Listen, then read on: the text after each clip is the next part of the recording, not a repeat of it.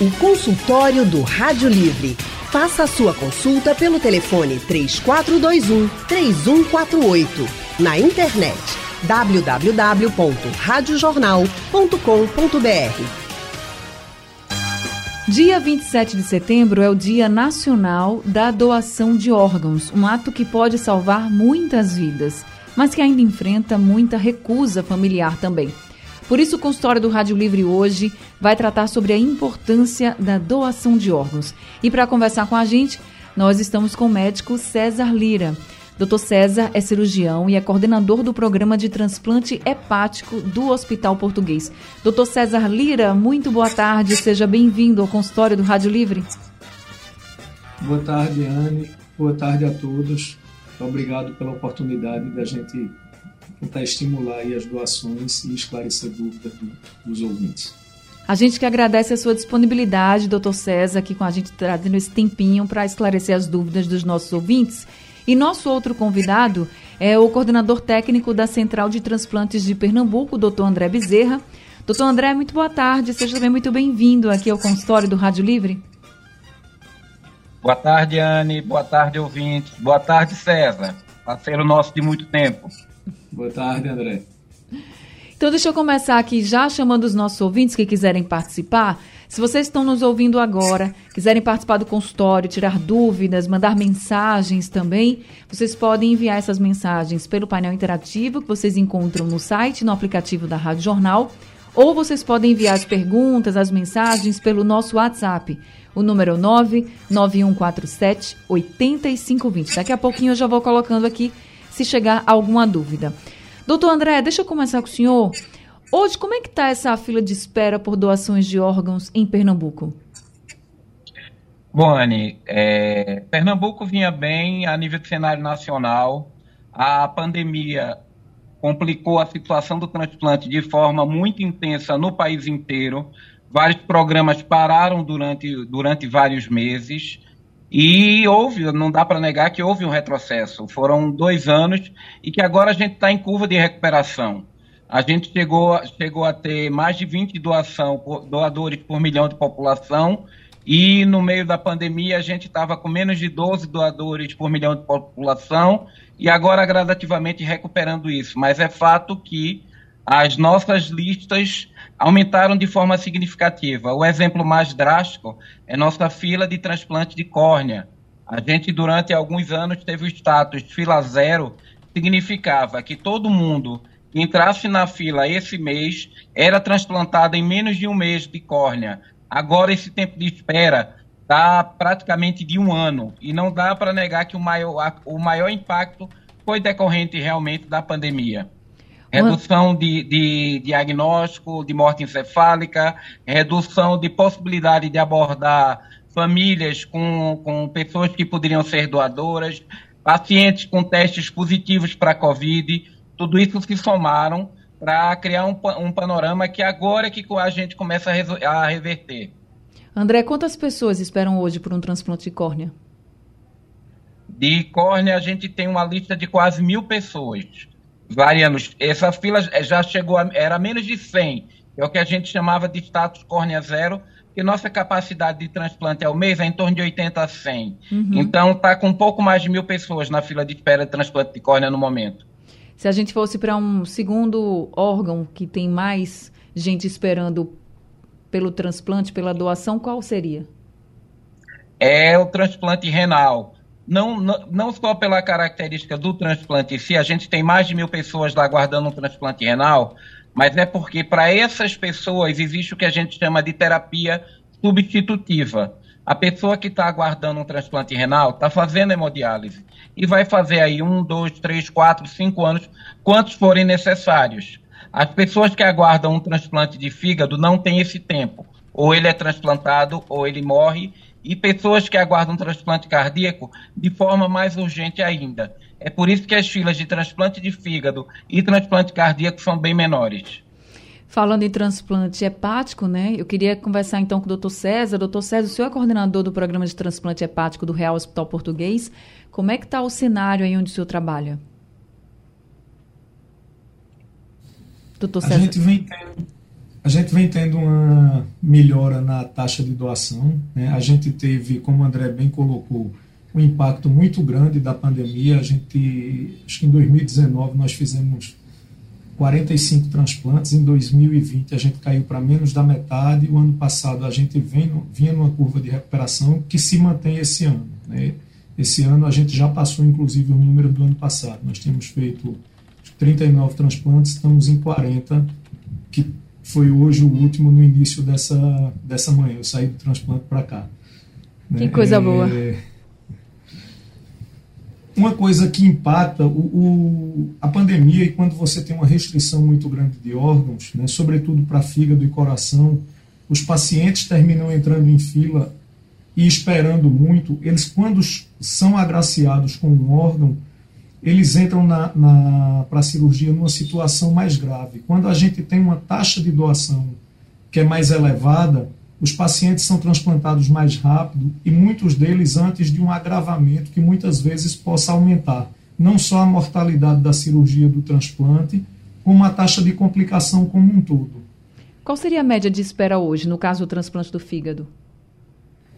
Anne, o fígado ele tem uma peculiaridade que o, o, os pacientes ele entram em lista e a partir do momento que está em lista ele é colocado, a, a posição dele na lista ela é dada por um somatório de exames. Existe uma conta que você faz baseado em resultado de exames, né? e pacientes que têm esse resultado muito alto, eles são mais graves, eles entram primeiro. Então, tem paciente que espera uma semana, duas semanas, e tem paciente que espera cinco, seis, oito, dez meses, um ano.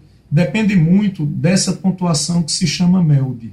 Esse MELD ele mede a gravidade do paciente e ele é um preditivo de mortalidade nos próximos três meses. Então, quanto mais alto, mais grave é o paciente e maior a probabilidade dele ir a óbito. Então, ele vai para cima na fila. Só para a gente entender um pouco como é que é feito, porque eu acho que quem precisa de um transplante, seja ele de qualquer órgão, vai achar que tem que fazer o mais rápido possível, né? Então, o que, que faz, por exemplo, um paciente ser mais grave que o outro, doutor? Diz pelo menos algum dos pré-requisitos assim, desses exames que vão mostrar uhum. que não, esse está mais grave do que o outro. O fígado ele é um órgão essencial né, e ele não tem substituto. E tem algumas funções no organismo que são dadas por ele. Por exemplo, coagulação e a depuração de algumas substâncias no organismo, como bilirrubina. Então, esses são dois exames que, quando o fígado não está funcionando bem, o paciente começa a ter uma coagulação pior, ou seja, se ele tiver um sangramento, vai demorar mais a, a, a parar de sangrar do que num paciente que tem uma coagulação normal. E o fígado ele leva também, no doente que está mais grave, a uma piora da função do rim. Então, esses exames que medem a coagulação, que medem a bilirrubina, que é uma medida direta da função do fígado, e creatinina, que é uma medida direta da função do rim, se eles estiverem alterados, a gravidade do doente ela é maior, entendeu? Entendi sim. Só para a gente poder ter uma ideia né, do que, que é medido nessa hora, assim, porque eu acho que para o médico, eu da, queria fazer do, o transplante em todo mundo, né? Na hora que chegasse, já vamos fazer agora, sem ter que medir isso, mas já que a gente não tem essa condição, que sejam os mais graves e a gente para a uhum. gente poder entender um pouco de como isso é avaliado. Eu vou precisar fazer um rápido intervalo agora aqui no consultório, mas daqui a pouquinho eu volto com o doutor César, com o doutor André também, conversando mais sobre doação de órgãos, para vocês entenderem um pouco como é esse processo, quem pode ser doador, como deve fazer para ser doador, quem não pode, e depois que passa por um transplante, vida normal, tem alguns cuidados, não tem que, que é preciso ser feito também depois de um momento como esse? A gente vai para o intervalo, daqui a pouco a gente volta. Quem quiser participar, pode participar mandando mensagens pelo painel interativo, no site aplicativo da Rádio Jornal ou pelo nosso WhatsApp, o número 99147 8520. O consultório do Rádio Livre hoje está falando sobre a importância da doação de órgãos. E nós estamos conversando com o médico César Lira, que é cirurgião e coordenador do programa de transplante hepático do Hospital Português, e também com o Dr. André Bezerra, que é coordenador técnico da Central de Transplantes de Pernambuco. Quem pode ser doador de órgãos, hein, André? Olha, é, teoricamente, qualquer pessoa que gosta de boa saúde e o, o que vai variar são é, para quem vai ser destinado cada órgão. Então, mesmo o paciente que seja diabético, mesmo que o paciente seja, que a pessoa seja hipertensa, ela pode ser doadora. A gente está lidando com pacientes que estão numa fila de espera em extrema, em extrema urgência, é, com risco elevado de óbito, é, de vir a falecer por, por, pela necessidade desse órgão que, para aquela pessoa da fila, parou de funcionar. Então, mesmo que não seja uma pessoa que tenha um determinado órgão excelente, pode vir a ser utilizado. De, de, forma prática, vamos dizer, de forma prática, até os 75 anos de idade, toda a população pode ser doadora de órgãos sólidos, e até 80 e até mais, na dependência da situação, pode se tornar também doador de córnea. A gente já teve córnea captada para transplante de pacientes de 85 anos, 86 anos. Então, em linhas gerais, até os 75 anos de idade, se a pessoa não tiver comorbidades significativas, isso a gente só vai avaliar quando tiver perto daquele potencial doador, ele pode, ele pode vir a se tornar um doador. Então, praticamente quase toda a nossa população, se tiver vontade, pode se tornar doadora. Agora, o que é fundamental é que na legislação brasileira não há nenhum documento que você deixe assinado que lhe torne doador. É fundamental expressar essa vontade para seus familiares. Eles é que decidem, na verdade, se você vai se tornar doador ou não. E normalmente tendem a respeitar a vontade. Você é, queria ser doador, a família tende a respeitar isso. O que é ruim para ela é quando ela não sabe, quando ela desconhece e tem que decidir, no meio da angústia da perda, se vai se tornar uma família doadora ou não. É, por isso, isso mostra muito a importância da família e o que a gente precisa realmente falar para os nossos familiares, parentes, amigos, a nossa vontade, se a gente vai querer ou não ser doador de órgãos num eventual falecimento. É um momento muito triste, né, para os familiar, familiares ainda terem que decidir sem saber se você gostaria ou não de doar esse órgão. Agora, André, tem alguma doença, por exemplo, que a pessoa tenha em vida que impeça ela de ser doadora, mesmo que ela tenha expressado a vontade de ser doadora de órgãos? Olha, o HIV e o HTLV são ainda vírus que impedem a doação de órgãos de uma forma em geral. É, as leucemias também, leucemia linfóide aguda, leucemia mieloide é, aguda, as leucemias também impedem a doação. Mas isso são exceções a, a, na grande maioria dos pacientes, tá, na, na re, nossa realidade, quase todo mundo pode ser doador. Então, praticamente são essas doenças que excluiriam a pessoa de se tornar doadora de qualquer, de qualquer órgão. Seria o HIV, seria o HTLV e as leucemias. Até outros cânceres que impedem, por exemplo, a doação de um órgão, não impediria a doação de uma córnea.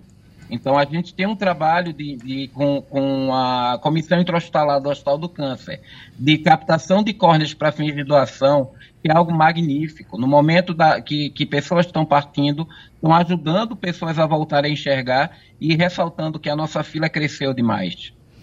É uma forma também da pessoa permanecer viva, né? Dando vida a outras pessoas, né? Com certeza.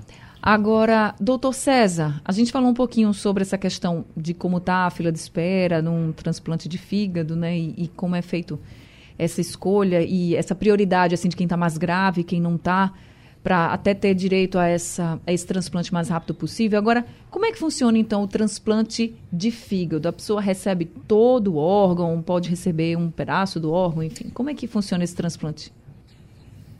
É, habitualmente, dos doadores é, com morte encefálica, a gente tem feito quase que exclusivamente aqui transplante do órgão inteiro, né?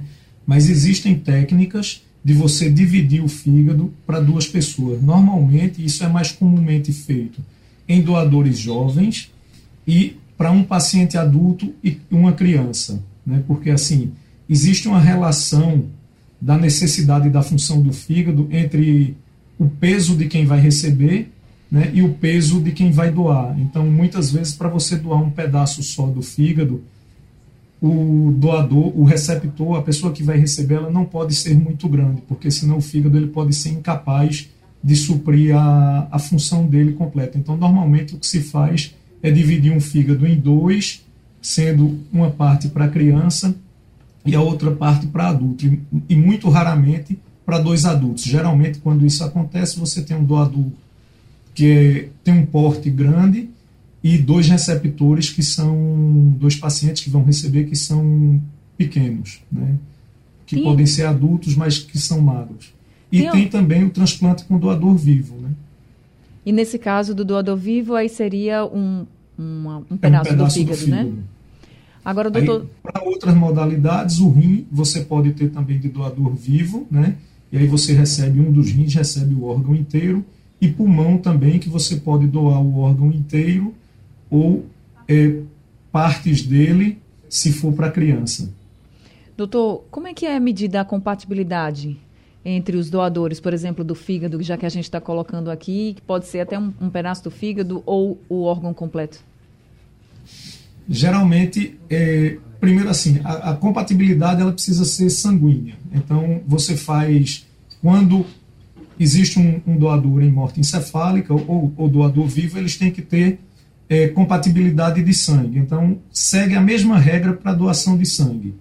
O, o doador do grupo O ele pode doar para todos os grupos. Geralmente ele segue só para o grupo O. O doador do grupo A ele pode doar para o grupo A e para o grupo AB, né? E doador do grupo B também e o grupo AB só ele pode receber de todo mundo, mas ele só doa para ele mesmo. Além disso, tem que ter uma relação peso-altura. Muitas vezes a gente recebe uma pergunta de um paciente que estava na fila e ele é o primeiro de fila e faz, doutor, teve um transplante ontem e o fígado não veio para mim. É porque às vezes acontece do doador ter 90 quilos e o primeiro receptor da lista ter 50, 60 quilos.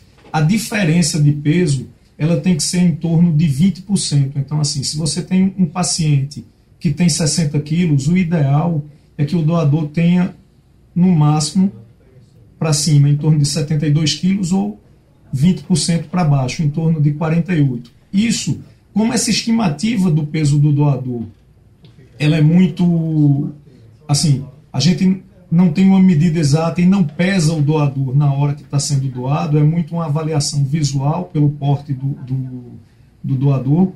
Então, a gente termina alargando um pouquinho os critérios desse peso, sabe?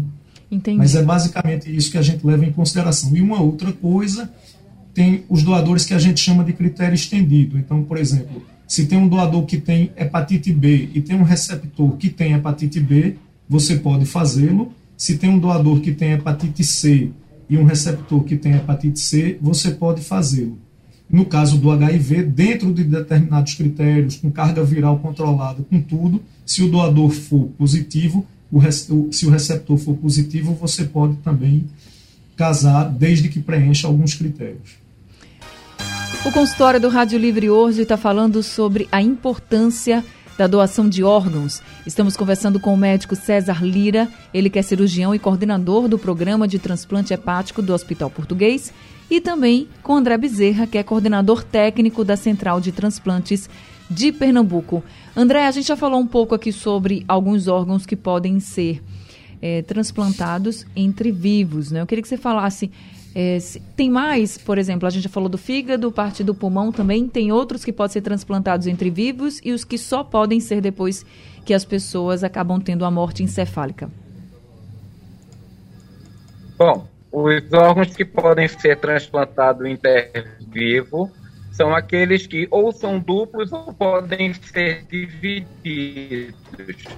No caso. A gente teve um probleminha aqui com a conexão do André, a gente está fazendo esse consultório à distância pela internet. Enquanto a gente vai tentar resolver essa questão da conexão com o André, eu vou passar então para conversar com o doutor César. Doutor César, ele é coordenador. Até, até graus de primos. Doutor André, a gente não conseguiu lhe ouvir. Porque a tá internet. Me ouvindo agora? agora sim. O senhor pode repetir? É, como eu tinha falado, como o César já tinha falado antes. Sim. O, a, tá ouvindo? Sim, sim. O transplante intervivo pode ser realizado naqueles órgãos que são duplos, ou até ou aqueles que podem ser divididos: pulmão, rim e fígado. Ainda existe outra categoria que é o transplante de medula óssea, que é considerado também uma modalidade de transplante. Mas o que é que difere? É que na doação intervivo, a legislação só permite é, aparentados até graus de primos. Além desse grau de parentesco, é necessária autorização judicial. Então, por toda a questão que envolve de, de compra, de comércio, de, de é, é, digamos de persuasão, então a legislação só aceita doação de órgãos é, intervivo se parentes. A exceção é a medula óssea, porque você, na verdade, não doa para uma pessoa. Você se inscreve num banco nacional e é feito é uma grande loteria. Você não tem ideia quem é que vai ser o seu receptor. Então, para esse perfil, não é necessário parentesco. Tá certo. Agora, doutor César, depois que uma pessoa é transplantada, a gente falou muito do transplante de fígado aqui, quais são os cuidados que ela deve ter e por quanto tempo? Ou foi, fez o transplante, viu que não houve rejeição, vida normal? Fez o transplante, viu que não houve rejeição, vida normal. Né? É, transplante de fígado, transplante de rim, transplante de coração, normalmente eles devolvem a pessoa à vida normal. Obviamente, a gente precisa ter alguns cuidados. Né? Para evitar a rejeição, esses pacientes eles precisam tomar medicação para o resto da vida para deixar a imunidade dele um pouco mais baixa, as defesas do organismo um pouco mais baixa. Então, esses pacientes eles têm um risco um pouco maior de contrair infecções. As medicações elas podem alterar é, facilitar o surgimento de diabetes um pouco, pode facilitar o surgimento de alteração da função do rim. Então, eles precisam de uma vida mais regrada, mas assim, completamente inserido dentro da sociedade. Né? Tem um exemplo clássico assim de uma pessoa que voltou à vida normal, que é um jogador de futebol do Barcelona, chama-se Eric Abidal. Inclusive, quando o, time de veterano do Barcelona veio jogar aqui em Recife, ele jogou. Ele é transplantado de fígado. Ele foi transplantado por um câncer de fígado. Primeiro ele fez uma cirurgia, o câncer voltou e depois ele foi submetido a um transplante de fígado e tem uma vida completamente normal. Que coisa boa. Espero que muitas pessoas também consigam. E só para a gente, a gente está chegando no fim aqui do consultório, mas tem uns dados aqui do Brasil. É, a campanha do Ministério da Saúde esse ano diz assim: amor para superar, amor para recomeçar. Segundo o Ministério da Saúde, mais de 59 mil pessoas estão na fila esperando por um órgão, isso inclui a córnea também.